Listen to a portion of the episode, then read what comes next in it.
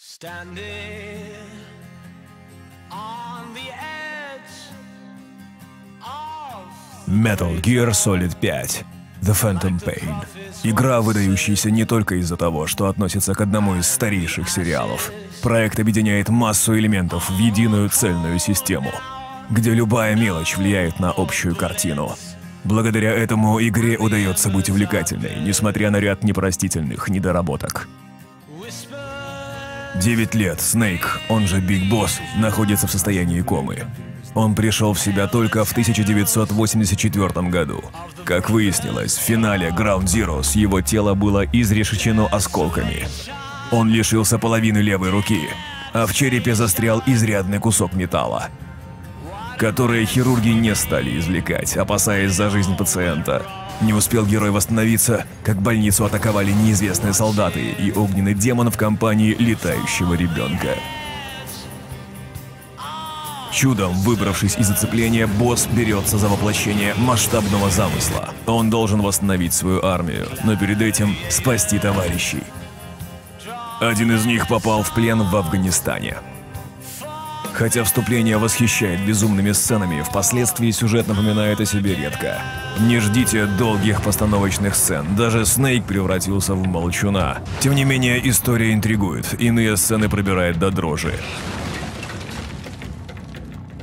Судьба главного героя демонстрирует, что война – малоприятное дело, связанное с безжалостными поступками, в том числе по отношению к своим подчиненным. Все это приправлено мистикой и фирменным кадимовским издевательством над здравым смыслом. В Афганистане Снейку выдают лошадь и выпускает в открытый мир. При выполнении миссии герой запрещает выходить за указанные границы. Это одно из немногих явных ограничений. Каким способом босс достигает цели, зависит исключительно от него самого. Здешний стелс предлагает немало интересных особенностей. Тут нет привычной системы, когда герой, засевший в тени, становится невидимым для патрульных. Солдаты замечают Снейка незамедлительно, попадись он в их поле зрения. Зато ночью они видят не так хорошо, как днем, а песчаная буря делает их практически слепыми. Опорные пункты необходимо предварительно рассмотреть из бинокля и отметить неприятелей. Работа вслепую, само собой, сопряжена с проблемами. При обнаружении Снейка время замедляется, что позволяет моментально убить врага или спрятаться от него. Но сделать это не всегда получается, а труп могут обнаружить. Поведение солдат подчинено незримому и логичному своду правил. Они прочесывают территорию, докладывают о нарушениях, вызывают подкрепление. Допрос патрульного открывает точное местоположение пленников и информации, что открывает новые миссии и позволяет немного заработать. Игра крыляет свободой действий. Хочешь устраивай засаду на колонны техники, а хочешь расстреливай ее из гранатомета верхом на коне. Если нет желания долго водиться с врагами, то стоит попробовать расправиться с неугодным офицером издали. Со снайперской винтовкой Снейк обращаться умеет. Кроме того, к его услугам авиаудары и вертолет поддержки. На поле боя босс отправляется в компании одного из четырех напарников. Они помогают быстро передвигаться, вынюхивают важные вещи или тихо уничтожают противников. Наконец, механический протез на руке героя используется для привлечения внимания охранников, оснащается электрошокером или локатором для поиска угрозы. В распоряжении героя есть база. Тут посредством шаров Фултонов Снейк отправляет вражеских солдат, технику и контейнеры с полезным содержимым. Заработанные деньги и материалы идут на развитие базы, а также изучение гаджетов, вооружения, апгрейдов для вертолета. Пленники присоединяются к группировке босса и трудятся в разных отделах, от разведки и изучения технологий до службы поддержки и медицинского штаба. Чем выше уровень подразделения, тем лучше оно функционирует. Также следует собирать отряды наемников и отправлять их на задания по всему миру. Важный источник дохода, ресурсов и чертежей. В игре все взаимосвязано и нет бессмысленных составляющих. Недостаточно пополнять ряды неопытными людьми, следует оценивать навыки потенциальных сотрудников и выбирать лучших. Высокопоставленных военных не обязательно убивать. Пускай это и указано в задании.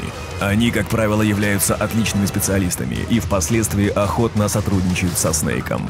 Стараешься эффективно распоряжаться кадрами, с умом расходовать средства и двигаться вперед. Последствия безалаберного отношения к обязанностям руководителя дают о себе знать рано или поздно. Игра для каждого раскрывается по-своему и не превращается в легкую прогулку. Вариантов всегда в избытке, но легкого среди них не встретишь. Постоянно приходится напрягаться, искать обходные пути, запоминать особенности многоуровневых арен, следить за перемещениями врагов и выжимать максимум для усиления своей армии. Открываешь оружие и приспособления. Неприятели удивляют сверхъестественными способностями. Редкие схватки с боссами радуют непростыми условиями и качественной постановкой. Кажется, будто ничто не в силах испортить это великолепие. Даже бредовые шарики Фултоны воспринимаешь как нормальное явление. К сожалению, у этой прекрасной картины есть недостатки. Снейка неоднократно отправляют в посещенные ранее места. В игре есть две огромные локации, но запоминающихся построек мало. Развитие постепенно замедляется, ресурсов требуется неприлично много. Возведение модулей для базы и приобретение крутого оружия происходит в реальном времени занимает от нескольких десятков минут до нескольких часов. Так что наскоком игру не одолеть. Финальная треть, похоже, доделалась в попыхах.